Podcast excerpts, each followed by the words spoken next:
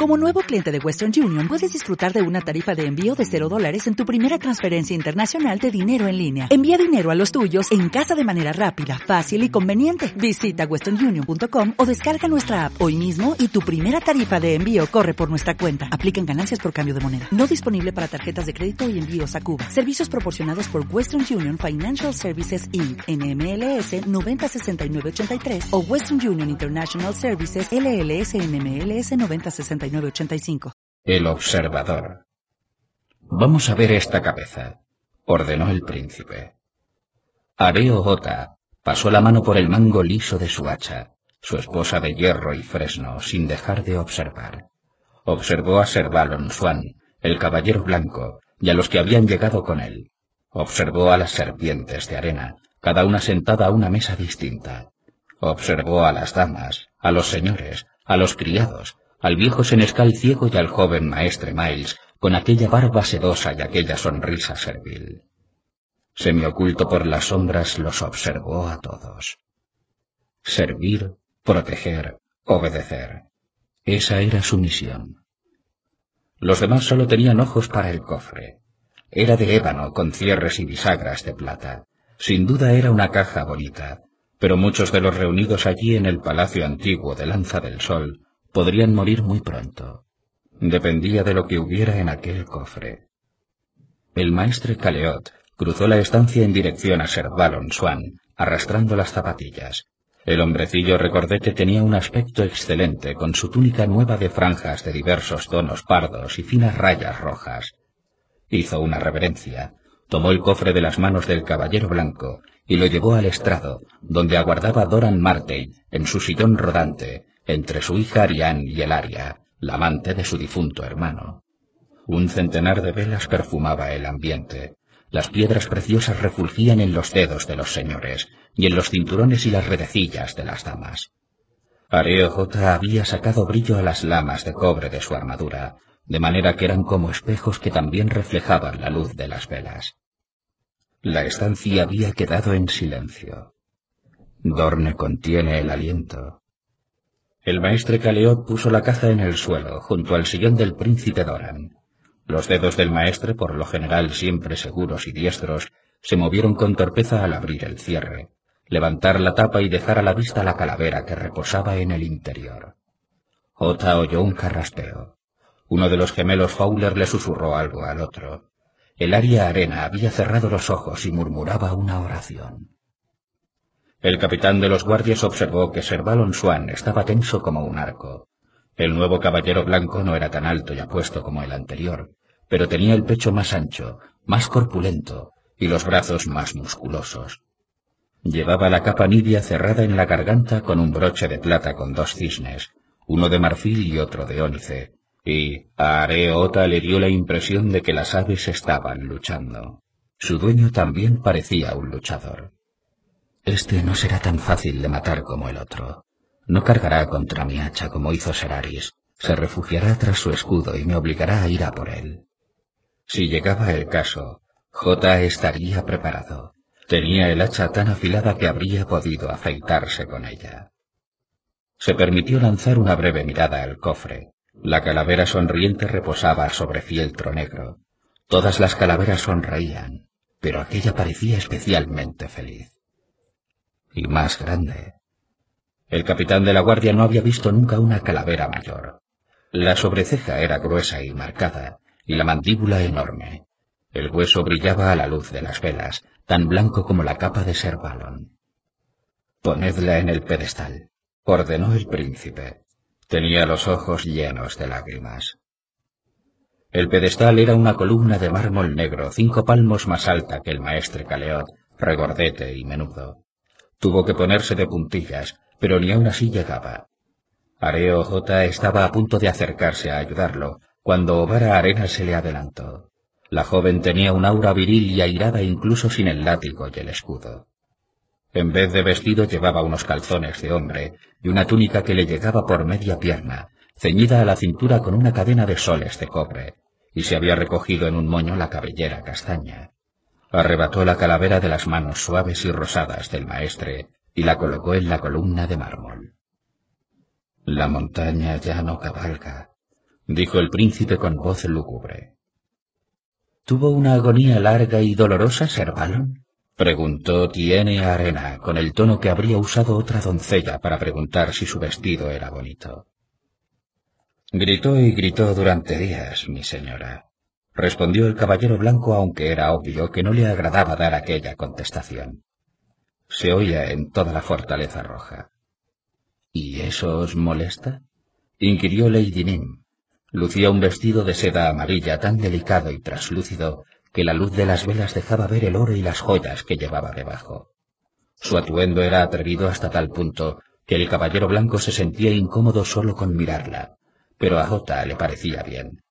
Nimeria era menos peligrosa cuando estaba casi desnuda. De lo contrario, seguro que llevaba encima una docena de puñales. Todo el mundo coincide en que Ser Gregor era un salvaje sanguinario. Si alguien merecía sufrir era él. Tal vez tengáis razón, mi señora, replicó Balon Swan. Pero Ser Gregor era también un caballero, y un caballero debería morir con la espada en la mano. El veneno es un arma sucia y traidora. Lady Tiene sonrió al oírlo. Su vestido era verde y crema, con mangas largas de encaje, tan discreto e inocente que cualquiera pensaría que no había doncella más casta. J. no se dejaba engañar. Sus manos blancas y suaves eran tan mortíferas como las manos encallecidas de Ovara, o quizá más. La observó con atención, atento al menor movimiento de sus dedos. Es cierto, Sir Balon, pero Lady Nim tiene razón. El príncipe Doran lo miró con el ceño fruncido. Si ha habido un hombre que mereciera morir entre horribles sufrimientos, ese fue Gregor Clegane. Asesinó a mi pobre hermana y estampó la cabeza de su bebé contra la pared. Rezo porque esté ardiendo en algún infierno y porque ella y sus hijos hayan encontrado la paz. Esta es la justicia que tanto anhelaba Dorne me alegro de haber vivido lo suficiente para saborearla. Por fin, los Lannister han demostrado que es cierto que pagan sus deudas y han pagado esta antigua deuda de sangre. El príncipe delegó en Ricaso, su senescal ciego, la tarea de proponer el brindis.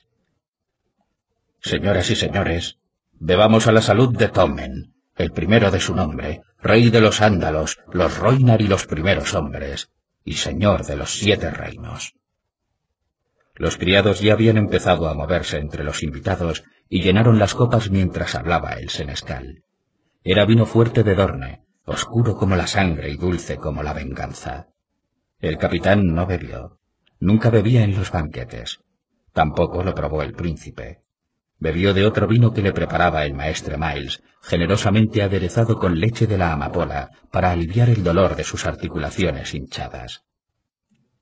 El caballero blanco bebió y se mostró debidamente cortés, al igual que sus acompañantes.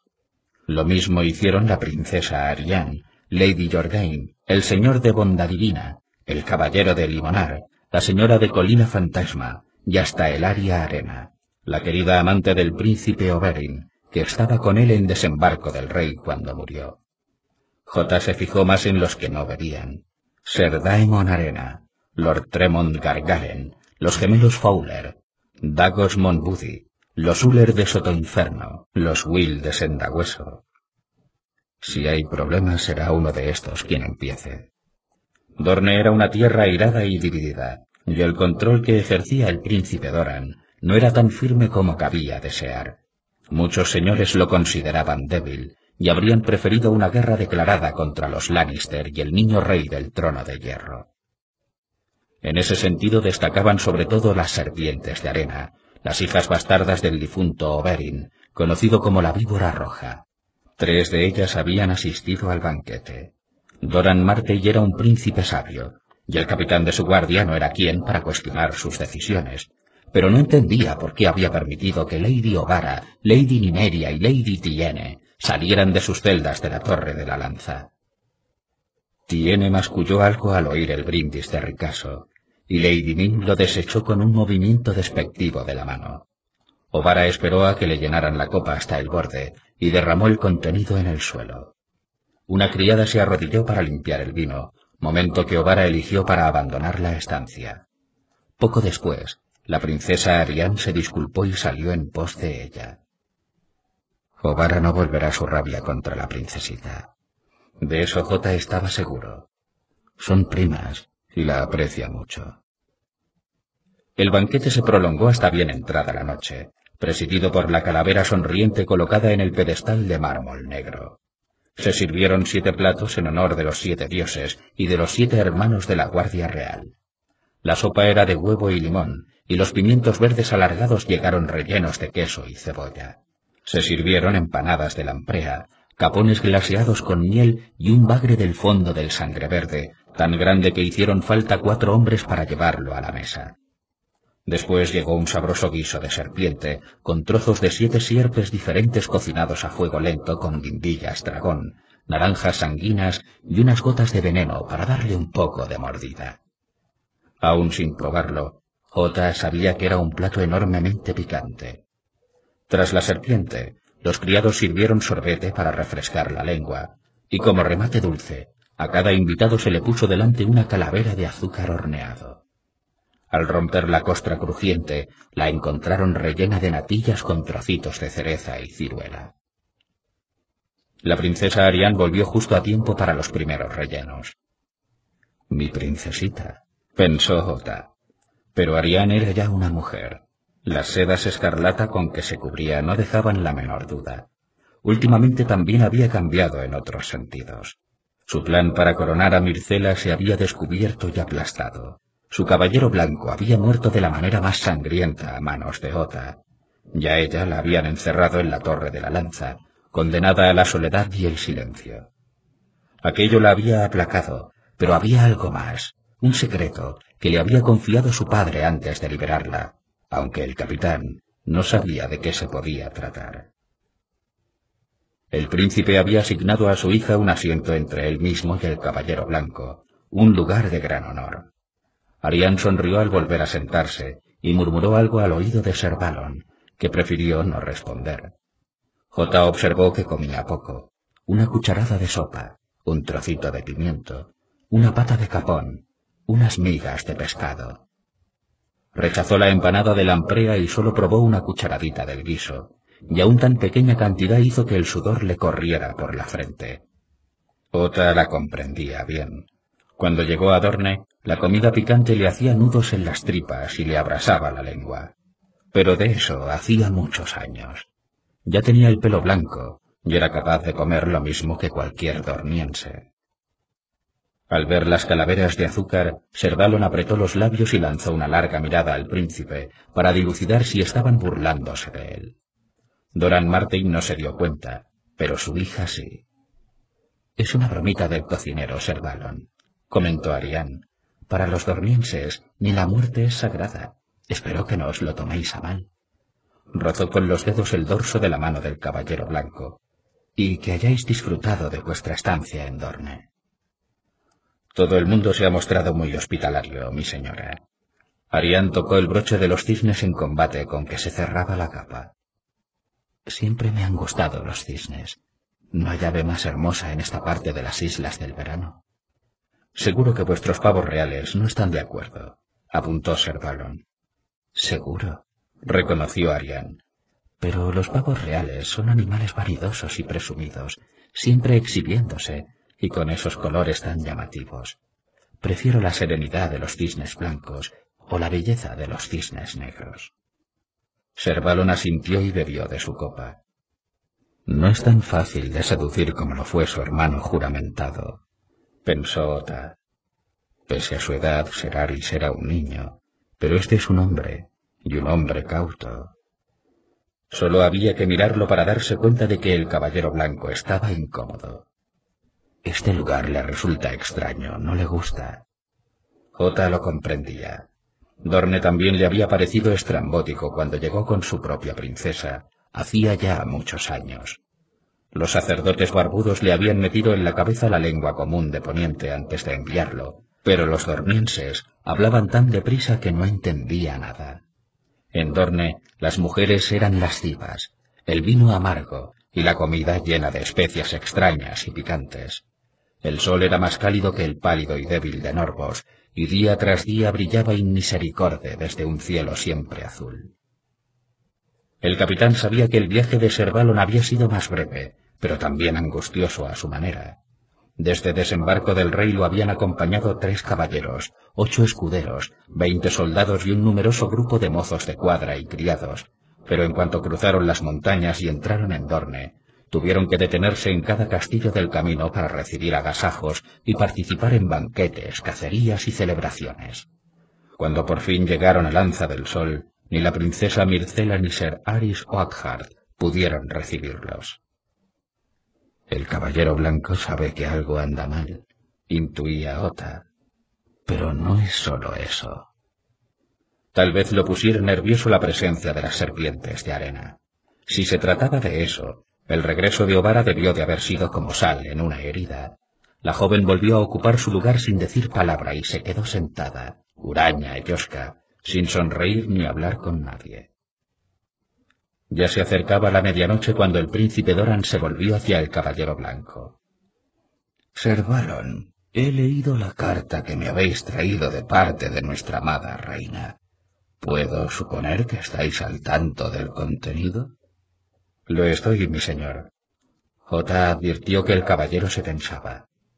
Su Alteza me informó de que se me podría requerir que escoltara a su hija en el viaje a desembarco del rey. El rey Tomen languidece de nostalgia por su hermana y desea que la princesa Mircela regrese a la corte para hacerle una breve visita. La princesa Arián compuso un gesto de tristeza. Oh, no, con el cariño que le hemos tomado a Mircela, mi hermano Tristein y ella son inseparables. El príncipe Tristein también sería más que bienvenido en desembarco del rey, respondió Swan.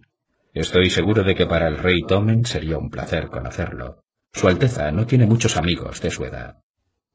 Los lazos que se crean en la infancia pueden durar toda la vida, convino el príncipe Doran.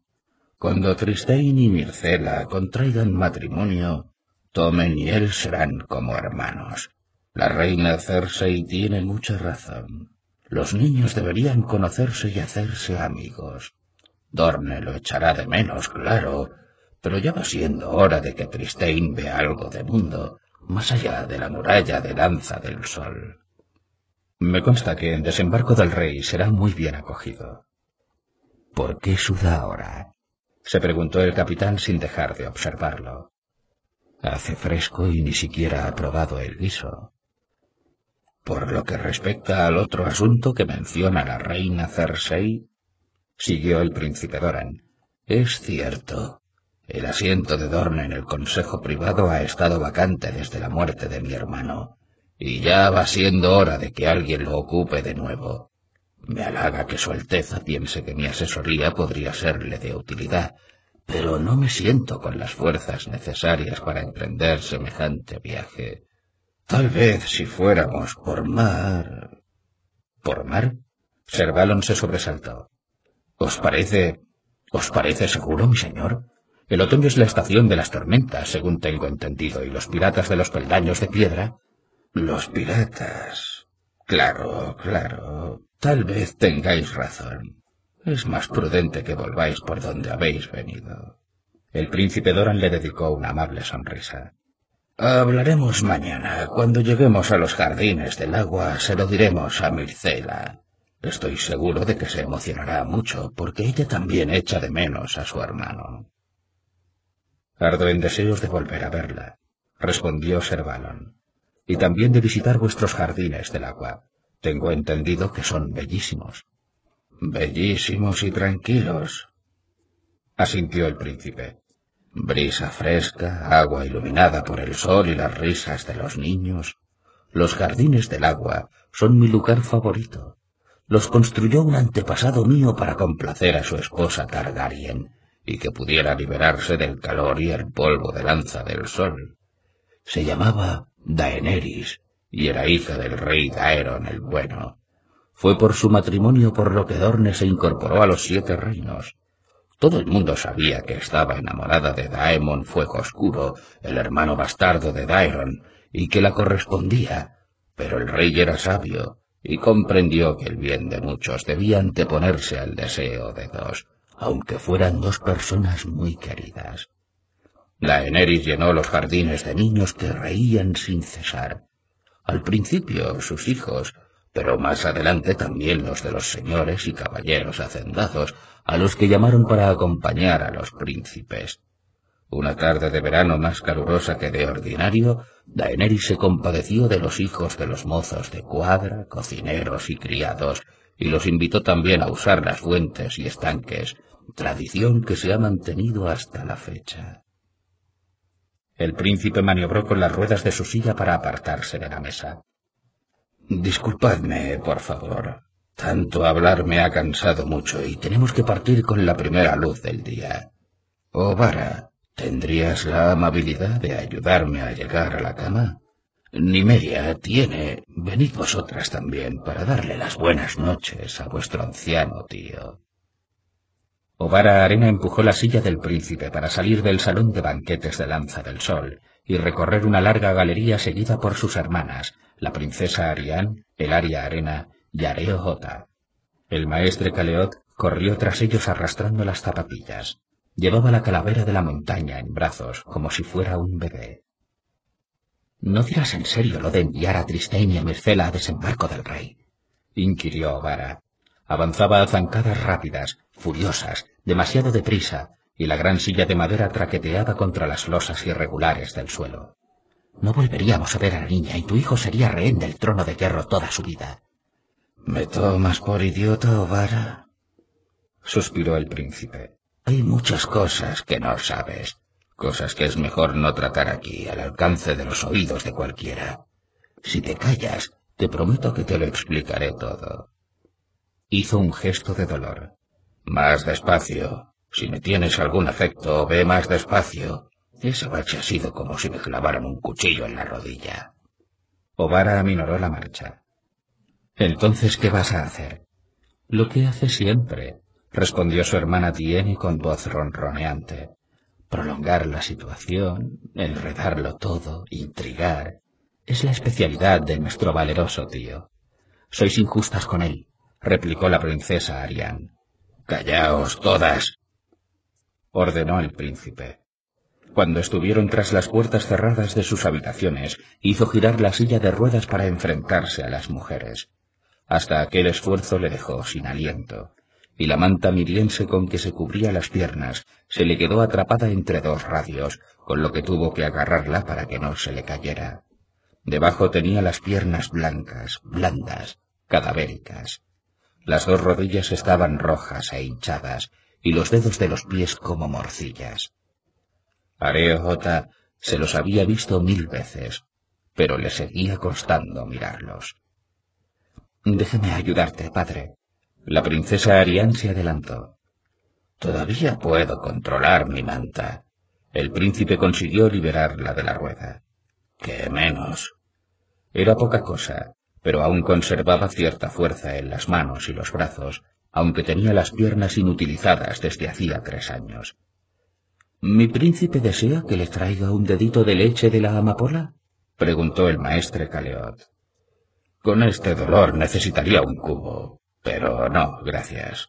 He de conservar la mente clara. Ya no os voy a necesitar más esta noche.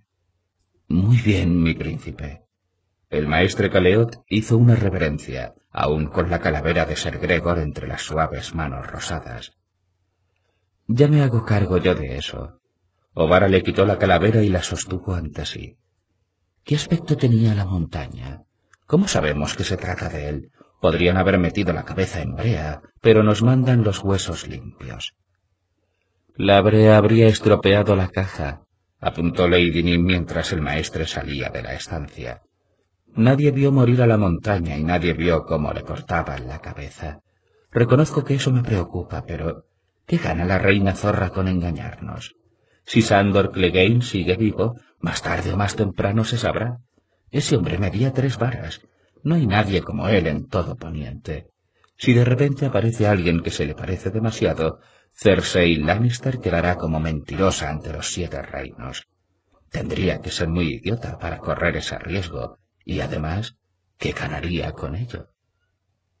La calavera tiene el tamaño adecuado, desde luego, dijo el príncipe. Y también sabemos que Oberyn hirió de gravedad a Gregor. Todos los informes que hemos recibido aseguran que Glegane tuvo una muerte lenta y dolorosa. Tal como pretendía nuestro padre, asintió Tiene. Hermanas, os aseguro que conozco el veneno que usaba. Si la lanza arañó la piel de Clegane, está muerto por grande que fuera. Dudad de vuestra hermana pequeña si queréis, pero nunca dudéis de nuestro padre. Nunca he dudado y nunca dudaré, replicó Vara airada. Dio un beso burlón a la calavera. Es un buen comienzo. ¿Comienzo? repitió el aria arena incrédula. No lo quieran los dioses, yo creía que con esto terminaba todo. Tywin Lannister ha muerto, igual que Robert Baratheon, Amory Lork y ahora Gregor Clegane. Todos los que tomaron parte en el asesinato de Elia y de sus hijos. Ha muerto incluso Joffrey, que ni siquiera había nacido cuando mataron a Elia. Lo vi perecer con mis propios ojos luchando por respirar. ¿Quién queda por matar? ¿Han de morir Mircela y Tommen para que las sombras de Rhaenys y Aegon descansen en paz? ¿Cuándo acabará esto? acabará igual que empezó, con sangre, replicó Lady Nim. Acabará cuando rajemos Roca Casterly de parte a parte para que el sol brille sobre los gusanos que devoran el corazón de ese lugar. Acaba con la destrucción absoluta de Tywin Lannister y toda su obra. Murió a manos de su propio hijo, espetó el aria. ¿Qué más puedes querer? Que hubiera muerto a mis manos, Lady Nim se sentó de golpe, y la larga trenza negra le cayó por el hombro hasta el regazo. Tenía el pico de nacimiento del pelo de su padre, y unos ojos grandes y brillantes.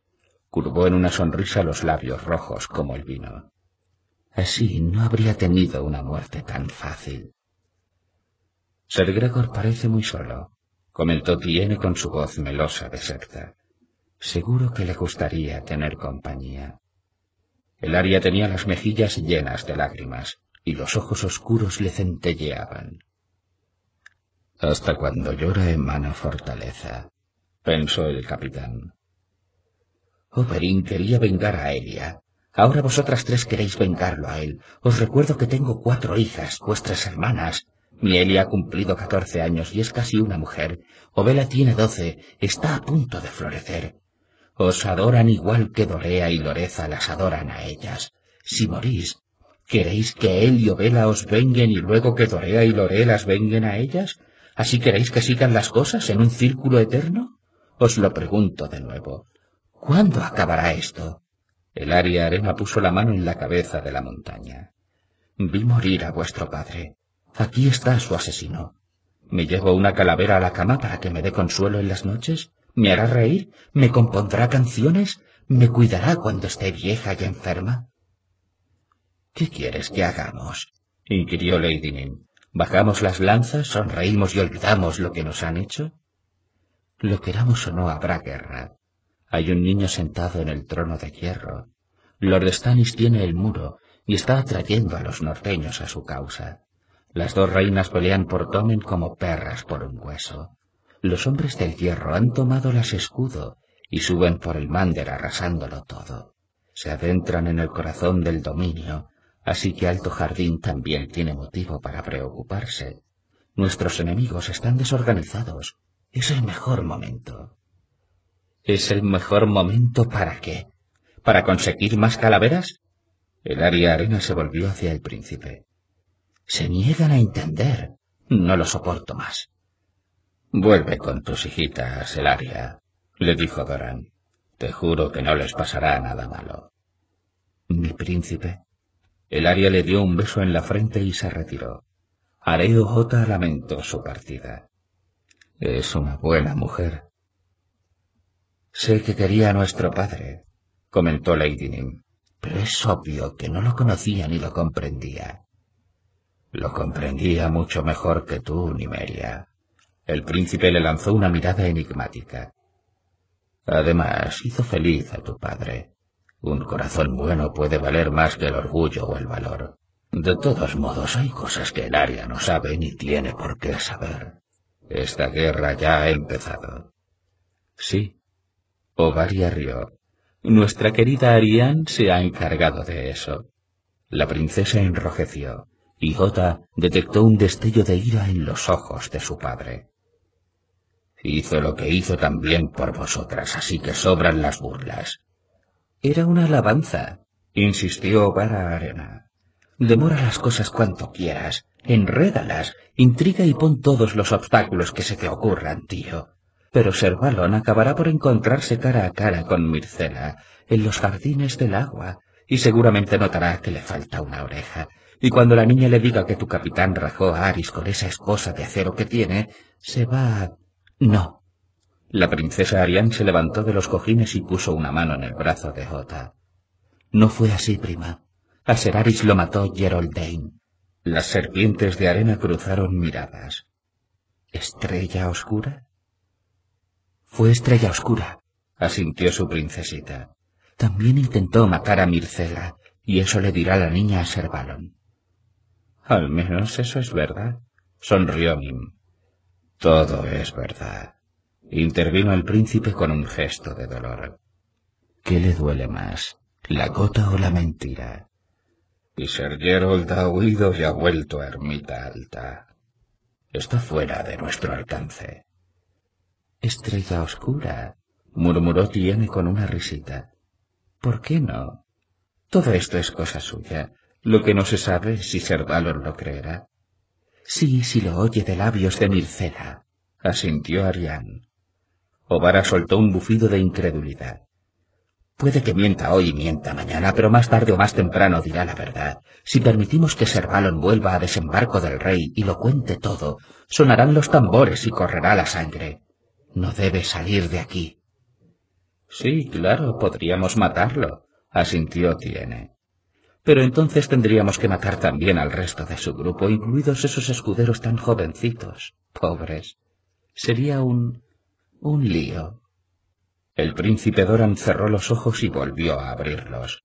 Jota advirtió que le temblaba la pierna debajo de la manta. Si no fuerais las hijas de mi hermano, volvería a meteros a las tres en las celdas y os dejaría allí hasta que se os quedaran los huesos grises. Pero lo que voy a hacer es llevaros a los jardines del agua. Allí, si tenéis cerebro suficiente, podréis aprender muchas lecciones. ¿Lecciones? bufó Gara. Lo único que veremos serán niños desnudos. Exacto, asintió el príncipe. Se lo he contado a Servalon, aunque he omitido ciertas cosas. Mientras los niños chapoteaban los estanques, Daenerys los contemplaba entre los naranjos y se dio cuenta de una cosa. No era capaz de distinguir a los nobles de los humildes. Desnudos, solo eran niños, todos inocentes, todos indefensos, todos merecedores de amor, protección y una larga vida. Este es tu reino, explicó a su hijo y heredero. Recuérdalos y tenlos presentes en todo lo que hagas. Esas mismas palabras me dijo mi madre cuando tuve edad para salir de los estanques. A un príncipe le resulta fácil ordenar que se esgriman las lanzas, pero al final los que pagan el precio son los niños. No impulsarían a ningún príncipe sabio a emprender una guerra sin causa justificada, una guerra que no tuviera esperanzas de ganar. No estoy ciego ni sordo. Sé que todas me consideráis débil, miedoso, cobarde. Vuestro padre sí que me conocía. Oberyn siempre fue la víbora, mortífero, peligroso, imprevisible. Nadie se habría atrevido a pisotearlo. Yo era la hierba, agradable, complaciente, de buen olor, mecido por cualquier brisa. ¿Quién tiene miedo de pisar la hierba? Pero es la hierba la que oculta a la víbora de sus enemigos y la protege hasta que ataca. Vuestro padre y yo trabajábamos más unidos de lo que creéis, pero ya no está con nosotros. Solo queda una pregunta. ¿Puedo confiar en que sus hijas me sirvan y acaten mis órdenes? Jota las miró de una en una. Ovara con su cuero endurecido de herrajes oxidados, los ojos muy juntos y el pelo color rata. Nimeria, lánguida y elegante, de piel olivácea, con hilo de oro rojo entretejido en la larga trenza negra. Tiene, la de los ojos azules y el cabello rubio, la niña mujer de las manos suaves y las risitas. Fue Tiene la que respondió por todas. Lo que nos resulta difícil es no hacer nada, tío. Danos una misión, cualquier misión, y ningún príncipe habrá tenido siervas más leales y obedientes. Me alegro de oírlo, respondió el príncipe. Pero las palabras las lleva el viento. Sois hijas de mi hermano y os quiero, pero no puedo confiar en vosotras. ¿Juráis servirme y hacer lo que os ordene? Si es necesario, respondió Lady Nim. Bien, pues juradlo ahora mismo por la tumba de vuestro padre. Si no fueras nuestro tío, empezó a decir Ovara con el rostro retorcido por la ira. Soy vuestro tío y vuestro príncipe. Jurad ahora mismo o marchaos. Lo juro, dijo Tiene, por la tumba de mi padre. Lo juro, dijo Lady Nim, por Oberyn Martel, la víbora roja de Torne, mucho más hombre que tú. Yo también, asintió Vara, por mi padre, lo juro. El príncipe se relajó parcialmente. Ota observó cómo se acomodaba de nuevo en la silla y extendió la mano para que la princesa Arián se la cogiera. Cuéntaselo, padre. El príncipe Doran inspiró a fondo no sin cierta dificultad. Dorne todavía tiene amigos en la corte, y nos dicen cosas que no se quiere que sepamos. Esta invitación de Cersei es una artimaña. El plan es que Tristein no llegue a desembarco del rey. En el camino real unos forajidos asaltarán a la partida de Servalon durante el viaje de vuelta y mi hijo morirá. Si me invitan a la corte, es para que presencie el ataque con mis propios ojos y pueda eximir a la reina de toda culpa. Ah, y esos forajidos no dejarán de gritar medio hombre, medio hombre. Hasta puede que Servalon vea al gnomo, pero nadie más, claro. Ariojota creía hasta entonces que era imposible impresionar a las serpientes de arena. Se equivocaba. Que los siete nos guarden, susurró Tiene. ¿Tristein? ¿Por qué? Esa mujer está loca, dijo Vara. No es más que un niño.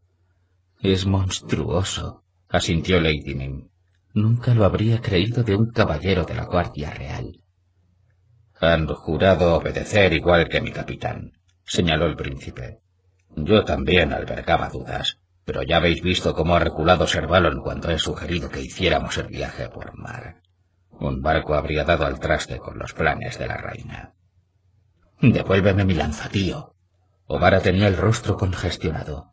Nos ha mandado una cabeza. Deberíamos corresponder con un saco lleno. El príncipe Doran alzó una mano. Tenía los nudillos oscuros como cerezas y casi del mismo tamaño. Servalon está bajo mi techo como invitado, y hemos compartido el pan y la sal. No le haré mal alguno. No. Iremos a los jardines del agua, donde escuchará a Mircela y mandará un cuervo a su reina. La niña le pedirá que capture a quien la hirió, y si Swan es como creo, no podrá negarse. Ovara, tú lo llevarás a Ermita Alta para que se enfrente a Estrella Oscura en su guarida. Aún no ha llegado la hora de que Dorne plante cara abiertamente al trono de hierro, así que tenemos que devolver a Mircela a su madre. Pero yo no voy a acompañarla. Tú serás quien vaya con ella, Nimeria. A los Lannister no les gustará, igual que no les gustó que les enviara a Oberyn, pero no se atreverán a negarse. Debemos tener una voz en el consejo y un oído en la corte. Pero ten mucho cuidado. Desembarco del rey es un nido de víboras. Ya sabes que me encantan las serpientes, tío.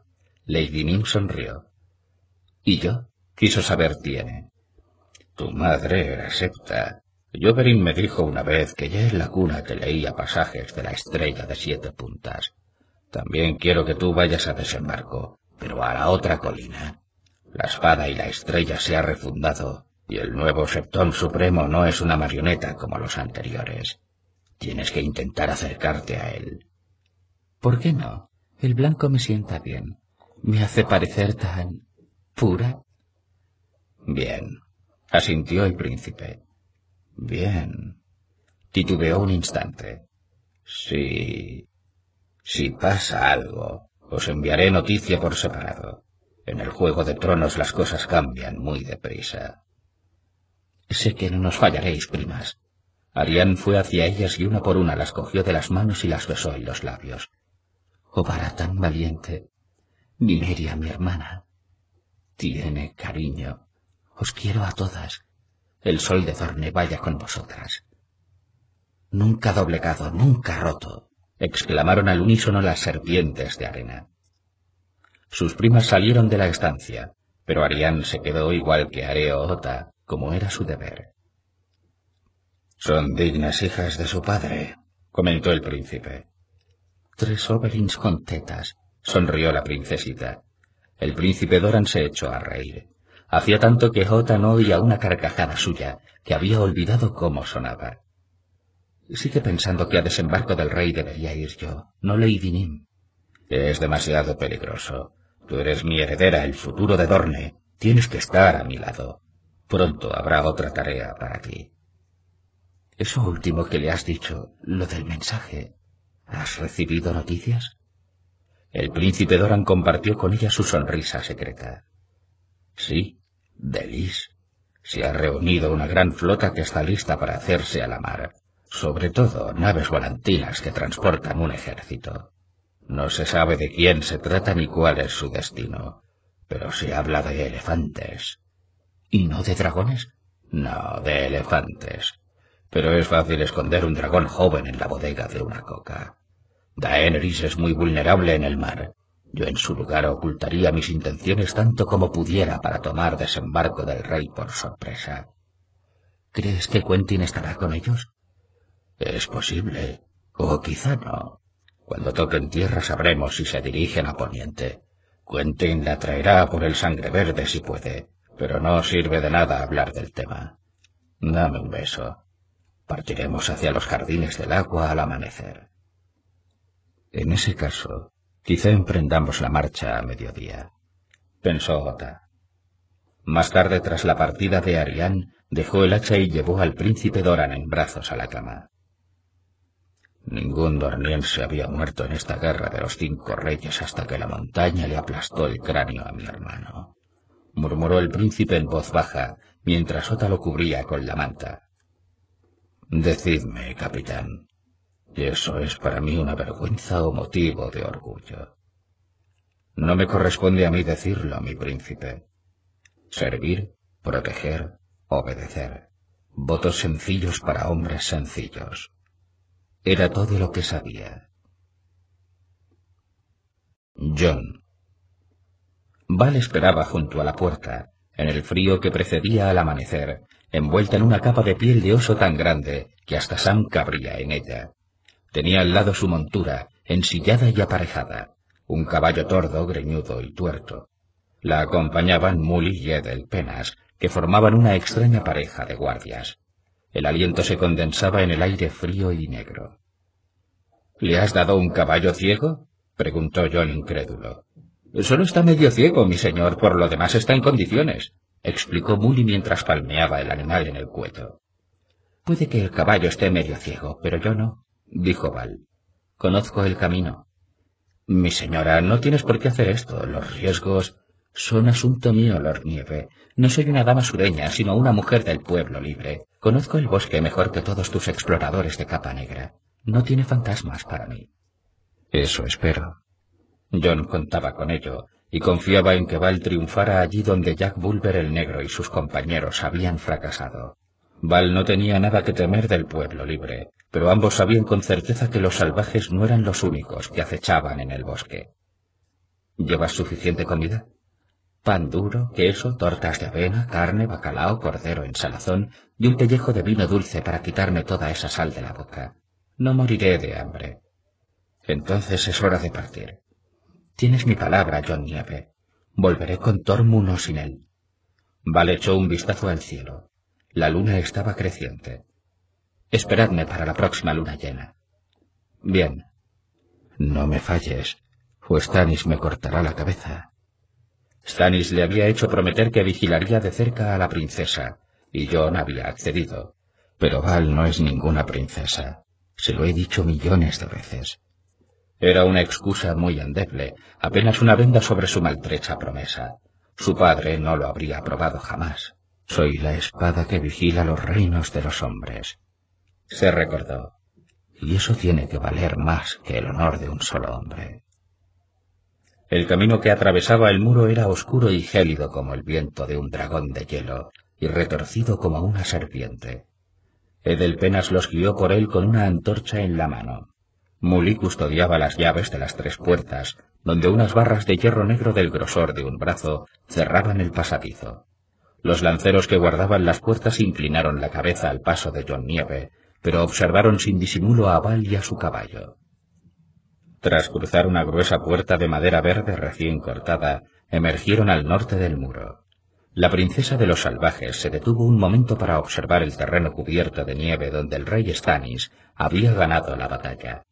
Más allá la esperaba el bosque encantado, oscuro y silencioso. La luz de la luna convertía el pelo color miel de Val en plata clara y le teñía las mejillas del blanco de la nieve.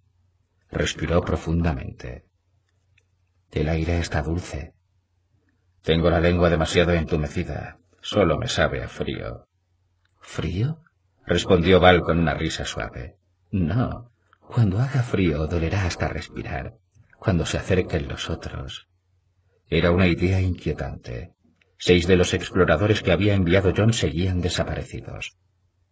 Aún es pronto. Aún pueden volver. Pero una parte de él insistía. Están muertos todos ellos. Los enviaste a la muerte y ahora haces lo mismo con Val. Cuéntale a Tormund lo que te he dicho. Tal vez no escuche tus palabras, pero las oirá. Val le dio un beso rápido en la mejilla. Tienes mi gratitud, Lord Nieve, por el caballo tuerto, por el bacalao en salazón, por el aire libre, por la esperanza. Sus alientos se mezclaron en una neblina blanca. John Nieve retrocedió. Lo único que quiero como muestra de gratitud es... A Tormund mata gigantes, sí. Val se caló la capucha de la piel de oso, de piel parda salpicada de gris. Una pregunta antes de irme. ¿Fuiste tú quien mató a Jarl? El muro mató a Jarl. Eso había oído, pero tenía que asegurarme. Tienes mi palabra. Yo no lo maté. Aunque lo habría matado si las cosas hubieran ido de otro modo. Entonces, esto es un adiós, dijo Val casi juguetona. John Nieve no estaba de humor. Hace demasiado frío y está demasiado oscuro para juegos y se está haciendo tarde. Solo por ahora. Volverás aunque solo sea por el niño. ¿El hijo de Craster? Val se encogió de hombros. No es de mi sangre. Te he oído cantarle. Cantaba para mí. ¿Qué culpa tengo de que me escuche? Una débil sonrisa asomó a sus labios. ¿Lo hace reír? Oh, de acuerdo, es un monstruito de lo más encantador. ¿Monstruito? Se llama monstruo. Tenía que ponerle algún nombre. Asegúrate de que esté a salvo y caliente. Hazlo por su madre y por mí. Y manténlo lejos de la mujer roja. Sabe quién es. Ve cosas en sus fuegos. Aria, pensó John esperanzado. Solo brasas y cenizas. Reyes y dragones. Otra vez los dragones.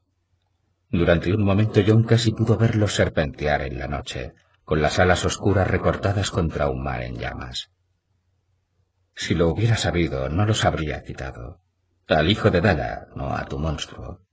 Una palabra al oído del rey habría sido su final.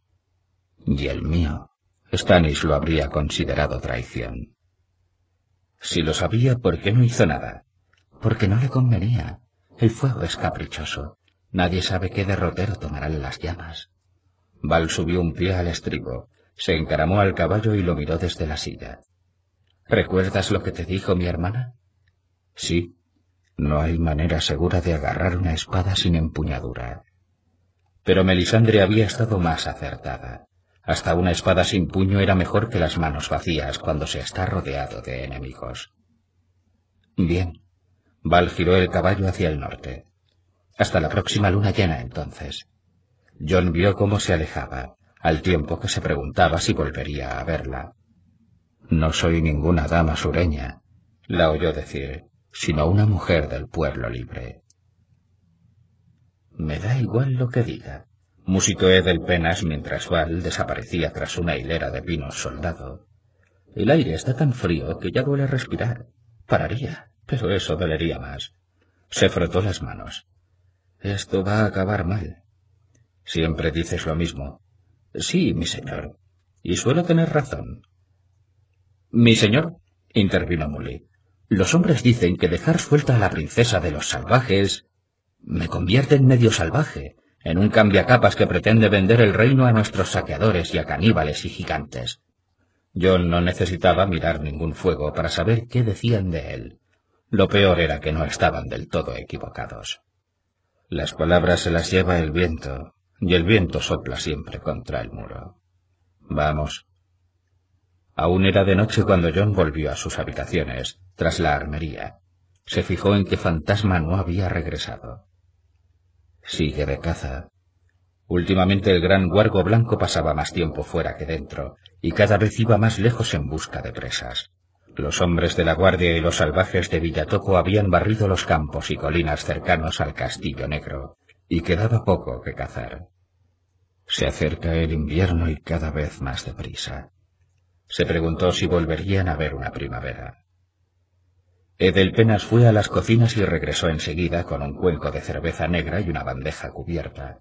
Bajo la tapa había tres huevos de pato fritos que flotaban en grasa, una loncha de panceta, dos salchichas, una morcilla y media hogaza recién salida del horno. Se comió el pan y medio huevo.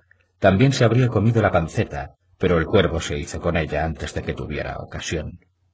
Ladrón, musitó mientras el pájaro volaba hasta el dintel de la puerta para devorar su botín. Ladrón, reconoció el cuervo. John mordió una salchicha. Estaba quitándose el sabor de la boca con un trago de cerveza cuando Ed volvió para decirle que Bowen Marsh lo esperaba fuera. Y también Ocel y el septón celador, añadió. ¡Qué rapidez! Se preguntó quién andaría contando chismes. ¿O quiénes? Que pasen. De acuerdo, mi señor. Yo vigilaría las salchichas de cerca tienen pinta de estar hambrientos. No era la palabra que John habría escogido. El septón celador estaba desconcertado y soñoliento, con aspecto de necesitar urgentemente una copa para sacudirse la resaca. Y Othel Jarwick, el capitán de los constructores, parecía haber comido algo que no acababa de digerir. Bowen Marsh estaba furioso. John se lo notaba en los ojos, en la rigidez de la boca, en la congestión de las mejillas redondeadas. Ese rojo no es del frío. Sentaos, por favor. ¿Puedo ofreceros algo de comer o alguna bebida? Hemos desayunado en la sala común, dijo Marsh. Yo comería algo más. Gracias por el ofrecimiento. Intervino Jarwick mientras se dejaba caer en una silla. ¿Tal vez un poco de vino? preguntó el septón celador. ¿Maíz? gritó el cuervo desde el dintel. ¿Maíz? ¿Maíz? Vino para el septón y un plato para nuestro capitán de los constructores. Pidió a Edelpenas. Para el pájaro nada. El motivo de esta reunión es Val, dijo dirigiéndose a sus invitados. También hay otros asuntos, dijo Bowen Marsh. Los hombres están preocupados, mi señor. ¿Y quién te ha nombrado portavoz? Yo también. Ocel, ¿cómo va el trabajo en el fuerte de la noche? Me ha llegado una carta de Sir Axel Floren que dice ser la mano de la reina. Dice que la reina Selise no está satisfecha con su residencia en Guardia Oriente del Mar y desea regresar al nuevo asentamiento de su esposo cuanto antes. ¿Lo ves viable? Hemos restaurado la mayor parte del fuerte y la cocina ya tiene techo. Jarwick se encogió de hombros. Evidentemente necesitará comida, muebles y leña, pero se puede usar. Lo cierto es que en Guardia Oriente no hay muchas comodidades y queda bastante lejos de los barcos, en caso de que Su Alteza desee abandonarnos, pero... Sí, podría vivir allí, aunque ese sitio tardará años en parecer un castillo decente. Acabaríamos antes si hubiera más constructores. Puedo ofrecerte un gigante. ¿El monstruo del patio? intervino Ocel repentinamente despejado. Dice Pieles que se llama Wun Dar ya, es demasiado enrevesado. Pieles lo llama Bun Bun, y parece que con eso basta. Bun Bun se parecía muy poco a los gigantes de los cuentos de la vieja Tata, criaturas salvajes que echaban sangre a las gachas del desayuno y devoraban toros enteros con pelo, piel y cuernos. Aquel gigante no probaba la carne, aunque cuando le daban una cesta de raíces parecía un monstruo por la forma en que trituraba cebollas enteras y hasta colinabos crudos entre sus enormes muelas cuadradas. Es un trabajador abnegado, aunque no siempre es fácil hacerse entender. Habla algo parecido a la antigua lengua, pero no tiene ni idea de la común. Sin embargo, es incansable y tiene una fuerza prodigiosa. Sería capaz de hacer el trabajo de doce hombres. Mi... mi señor, los hombres no... Se dice que los gigantes comen carne humana. No, mi señor, gracias, pero no tengo suficientes hombres para vigilar a semejante criatura. Como quieras. John no estaba sorprendido. Nos los quedamos aquí. A decir verdad era reacio a separarse de Bun Bun. No sabes nada, John Nieve, diría Ygritte, pero John hablaba con el gigante siempre que se le presentaba la ocasión, a través de pieles o de la gente del pueblo libre que habían recogido en el bosque, y estaba aprendiendo mucho sobre su pueblo y su historia. Lo único que echaba en falta era que Sam estuviese allí para documentarlo. Aquello no significaba que estuviera ciego ante el peligro que representaba Bun Bun. Cuando lo amenazaban respondía de manera violenta, y aquellas manazas eran bastante fuertes para partir un hombre por la mitad. A John le recordaba a Hodor. Es el doble de grande que Hodor, el doble de fuerte y la mitad de listo. Hasta al septón Celador se le pasaría la borrachera ante algo así. Pero si Tormund tiene gigantes, un Wegbun Darbun puede ayudarnos a tratar con ellos. El cuervo de Mormont musitó su malestar cuando la puerta se abrió bajo él, lo que anunciaba la llegada de Edel Penas con una jarra de vino y un plato de huevos con salchichas. Bowen Marsh esperó con manifiesta impaciencia a que Ed acabara de servirle y retomó la conversación en cuanto hubo salido. Tolet es un buen hombre, es muy apreciado, y Férreo Emmet ha sido un magnífico maestro de armas. Sin embargo, corre el rumor de que los enviáis fuera. Necesitamos buenos hombres en túmulo largo. Los hombres han empezado a llamarlo el agujero de las putas, dijo Marsh. Pero sea como sea, ¿es cierto que pensáis cambiar a Emmet por el bruto de pieles como maestro de armas? Es costumbre reservar ese cargo a caballeros, o al menos a exploradores. Pieles es un bruto, aceptó John con suavidad. Doy fe. Lo he puesto a prueba en el patio. Es tan temible con un hacha de piedra como cualquier caballero con una espada de acero forjado en castillo. Reconozco que no es tan paciente como me gustaría, y algunos chicos lo temen. Pero eso no tiene por qué ser malo. Algún día se verán envueltos en una pelea de verdad, y les resultará útil estar familiarizados con el miedo. Es un salvaje. Lo era hasta que pronunció sus votos. Ahora es nuestro hermano, y puede enseñar a los muchachos algo más que el arte de la espada. No les vendrá mal aprender un poco de la antigua lengua y ciertas costumbres del pueblo libre. Libre, musitó el cuervo. Maíz, rey. Los hombres no confían en él. ¿Qué hombres? quiso preguntar John. ¿Cuántos? Pero aquello lo llevaría por un camino que no quería seguir. Siento oír eso. ¿Queríais decirme algo más? Ese chico, Seda, también se rumorea que planeáis convertirlo en vuestro mayordomo y escudero en lugar de Tolet, dijo el septón celador. Mi señor, ese chico se prostituía. Era un... casi no me atrevo a decirlo. Era un catamita maquillado de los burceles de Antigua. Y tú eres un borracho. Que fuera en Antigua no es asunto nuestro. Aprende rápido y es muy listo. Al principio los otros reclutas lo despreciaban, pero acabó ganándoselos y se hizo amigo de todos. Es valeroso en el combate e incluso sabe leer y escribir, más o menos. Yo creo que será capaz de traerme la comida y ensillar mi caballo. ¿A ti qué te parece?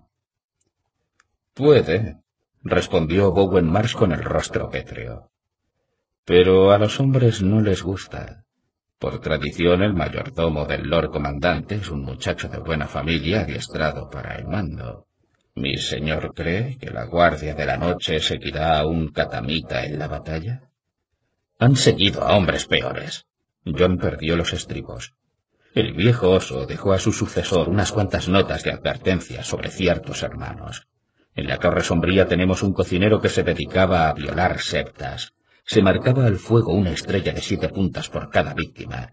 Tiene el brazo izquierdo lleno de estrellas, desde la muñeca hasta el codo, y también tiene varias en las pantorrillas. En Guardia Oriente tenemos un hombre que prendió fuego a la casa de su padre y atrancó la puerta. Los nueve miembros de su familia murieron abrasados. Da igual que hiciera seda en Antigua. Ahora es nuestro hermano y será mi escudero.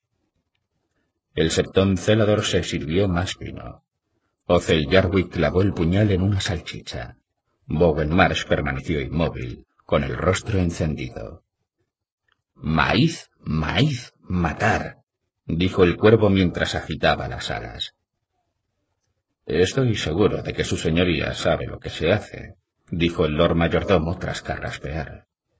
Pero, ¿qué podéis decir de los cadáveres de las celdas de hielo? Inquietan a los hombres. ¿Y por qué los tenéis vigilados? Es desperdiciar a dos buenos hombres, a no ser que temáis. ¿Que se levanten? Rezo porque así sea. Que los siete nos asistan, dijo el septón celador pálido. El vino trazaba una línea roja al derramarse por su barbilla. Lord Comandante, los espectros son criaturas monstruosas y antinaturales. Son abominaciones a los ojos de los dioses. No pretenderéis hablar con ellos, ¿verdad? ¿Pueden hablar? preguntó John Nieve. No creo. Pero lo cierto es que no lo sé. Puede que sean monstruos, pero antes de morir fueron hombres. ¿Cuánto queda de esos hombres? El que maté intentaba asesinar al Lord Comandante Mormon. Está claro que recordaba quién era y dónde estaba. El maestre Aemon habría deducido sus intenciones. Sam Tarly estaría aterrorizado, pero también lo habría entendido. Mi señor padre decía que un hombre debe conocer a sus enemigos. Sabemos muy poco de los espectros y menos aún de los otros. Necesitamos aprender. Aquella respuesta no lo satisfizo. El septón celador toqueteó el cristal que llevaba colgado al cuello. Me parece una imprudencia, Lord Nieve. Rezaré a la vieja para que alce su farolillo dorado y os guíe por el camino de la sabiduría. Seguro que a todos nos vendría bien más sabiduría. A John se le había agotado la paciencia. No sabes nada, John Nieve. ¿Hablamos de Val? ¿Entonces es cierto? preguntó Marsh. La habéis liberado. La he dejado más allá del muro. El septón celador soltó un gemido. El trofeo del rey. Su Alteza se enojará mucho cuando vea que no está. Val volverá.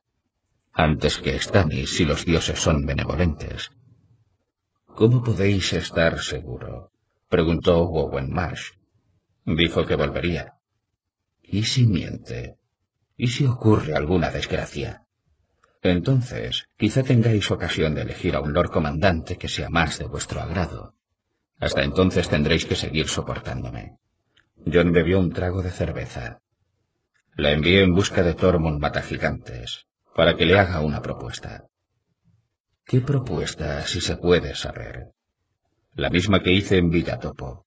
Comida, cobijo y paz si se une a nosotros. Lucha contra nuestro enemigo común y nos ayuda a proteger el muro. ¿Pretendéis dejarlo pasar? Bowen Marsh no parecía sorprendido. Su tono de voz dejaba entrever que lo sabía desde el principio. Vais a abrirle las puertas, a él y a todos sus seguidores. Cientos, miles. Si es que le quedan tantos. El septón celador hizo el signo de la estrella. Ocel Jarwick gruñó. Hay quien diría que esto es traición. Estamos hablando de salvajes, animales, saqueadores, violadores, más bestias que hombres, dijo Bowen Marsh.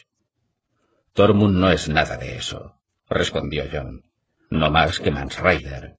Pero aunque fuesen todo lo que dices, siguen siendo hombres, Bowen. Hombres vivos, humanos como tú y yo. Se acerca el invierno, mis señores, y cuando llegue los vivos no tendremos más remedio que enfrentarnos juntos a los muertos. Nieve, gritó el cuervo de Lord Mormon. Nieve, nieve. John no le prestó atención. Hemos interrogado a los salvajes que encontramos en el bosque. Nos han contado una historia interesante sobre una bruja de los bosques llamada Madre Topo. ¿Madre Topo? repitió Bowen Marsh. ¡Qué nombre tan raro! Parece ser que vive en una madriguera bajo un árbol hueco. Sea cierto o no, tuvo una visión. Una flota que atravesaba el mar angosto para poner a salvo al pueblo libre. Miles de personas que huyeron de la batalla estaban bastante desesperadas para creerla. La madre Topo ha llevado a sus seguidores a casa austera para rezar y esperar la salvación que viene del mar. No soy explorador, pero se dice que Casa Austera es un lugar blasfemo, comentó Jarwick con el ceño fruncido. Maldito. Incluso vuestro tío lo decía, Lord Nieve. ¿Por qué querrían ir allí? John tenía un mapa extendido en la mesa. Le dio la vuelta para que los demás pudieran verlo. Casa Austera está en una bahía resguardada y tiene un puerto natural con profundidad suficiente para acoger cualquier barco por grande que sea. Hay abundancia de madera y piedra en sus alrededores. El agua está llena de peces, y hay colonias de focas y osos marinos en las cercanías. No lo dudo, dijo Jarwick, pero no me gustaría pasar una noche allí. Ya conocéis la leyenda. La conocía. Casa Austera había estado a punto de convertirse en una ciudad, la única ciudad verdadera del norte del muro, pero seiscientos años atrás se la había tragado el infierno. Había varias versiones.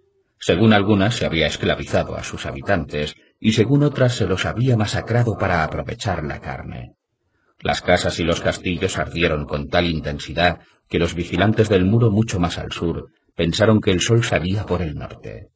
Después llovieron cenizas en el bosque encantado y el mar de los escalofríos durante casi medio año. Los mercaderes informaron de que allí donde estuvo Casa Austera solo habían encontrado una desolación pesadillesca. Un paisaje de árboles carbonizados, huesos quemados y aguas repletas de cadáveres hinchados, y de las cuevas que tachonaban el gran acantilado que se cernía sobre el asentamiento, llegaban unos alaridos que helaban la sangre. Ya habían transcurrido seis siglos desde aquella noche, pero Casa Austera seguía fuera de las rutas transitadas. A John le habían dicho que los salvajes habían ocupado aquel lugar, pero los exploradores afirmaban que las ruinas, cubiertas de vegetación, estaban encantadas, llenas de espíritus, demonios y fantasmas llameantes a los que volvía locos el sabor de la sangre. Tampoco es la clase de refugio que yo escogería, dijo John. Pero se oyó decir a Madre Topo que donde los salvajes habían encontrado su condena encontrarían esta vez la salvación. Solo en los siete se puede encontrar la salvación, dijo el septón celador y apretó los labios. Esa bruja los ha condenado a todos. Puede que también haya salvado el muro, dijo Marsh. Son nuestros enemigos. Que recen entre las ruinas y si sus dioses les envían barcos que los lleven a un mundo mejor. Excelente. En este mundo no tenemos comida para ellos. John flexionó los dedos de la mano de la espada. Las galeras de Quaker Pike pasan por la costa de Casa Austera de vez en cuando. Dice que el único refugio que hay allí son las cuevas. Sus hombres las llaman las cuevas de los lamentos. Madre Topo y sus seguidores morirán allí de frío y de hambre. Cientos miles.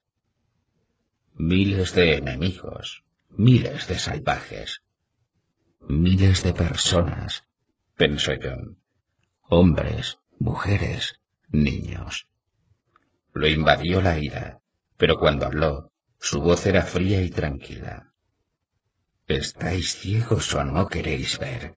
¿Qué creéis que sucederá cuando esos enemigos hayan muerto? Muerto, muerto, muerto susurró el cuervo desde encima de la puerta. Voy a deciros qué sucederá, continuó John. Los muertos volverán a levantarse. Todos esos cientos y miles de personas resucitarán como espectros, como manos negras y ojos de un azul muy claro. Y vendrán a por nosotros. Se incorporó al tiempo que abría y cerraba los dedos. Tenéis mi permiso para marcharos. El septón celador se levantó, con el rostro macilento y perlado de sudor. Ocel Jarwick se enderezó con rigidez. Bowen Marsh, pálido, apretaba los labios. Gracias por vuestro tiempo, Lord Nieve. Se marcharon sin decir una palabra más. O'Reilly Auto Parts puede ayudarte a encontrar un taller mecánico cerca de ti. Para más información, llama a tu tienda O'Reilly Auto Parts o visita oreillyauto.com.